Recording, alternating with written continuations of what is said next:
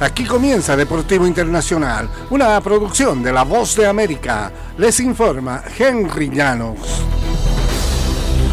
Marilu Retton, ex campeona olímpica de gimnasia, padece una neumonía y se encuentra en terapia intensiva en un hospital de Texas.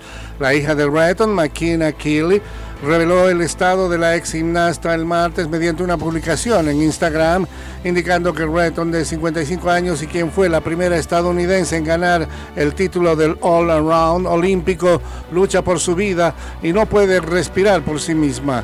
Kelly abrió una campaña de recaudación de fondos para Retton a fin de cubrir sus gastos médicos. Escribió que Retton no tiene seguro médico en la actualidad. Retton tenía 16 años cuando se convirtió en un ícono del movimiento olímpico estadounidense durante su actuación que le valió el oro en los Juegos de Los Ángeles 1984.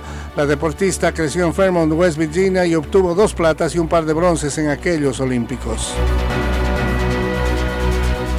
En el ambiente del fútbol internacional, con Lionel Messi entre algodones y el regreso de Vinicius Juniors, los líderes Argentina y Brasil buscarán mantenerse al mando de las posiciones en la segunda doble fecha de eliminatorias sudamericanas para el Mundial 2026 y aunque la disputa por seis boletos recién ha comenzado, casi la mitad de los seleccionados están urgidos de victorias.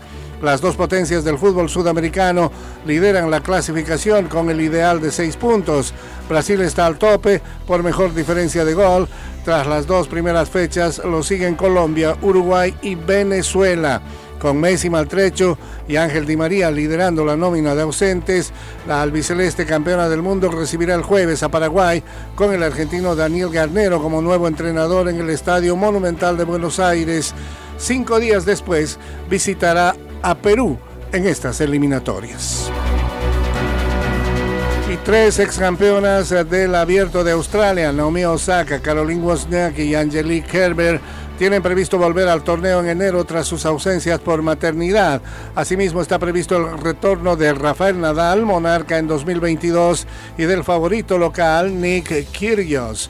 Craig Tyler, director del torneo, dijo que Nadal ha quejado por un problema en el flexor de la cadera izquierda y Kyrgios, lastimado de una rodilla y una muñeca, contemplan volver recuperados de sus lesiones para desafiar el dominio de Novak Djokovic en la Rod Laver Arena, donde el serbio ha conseguido 10 de sus 24 títulos del Grand Slam, un récord realmente. Nuestro campeón de 2022, Rafael Nadal, ha trabajado duro en su rehabilitación durante buena parte de este año, dijo.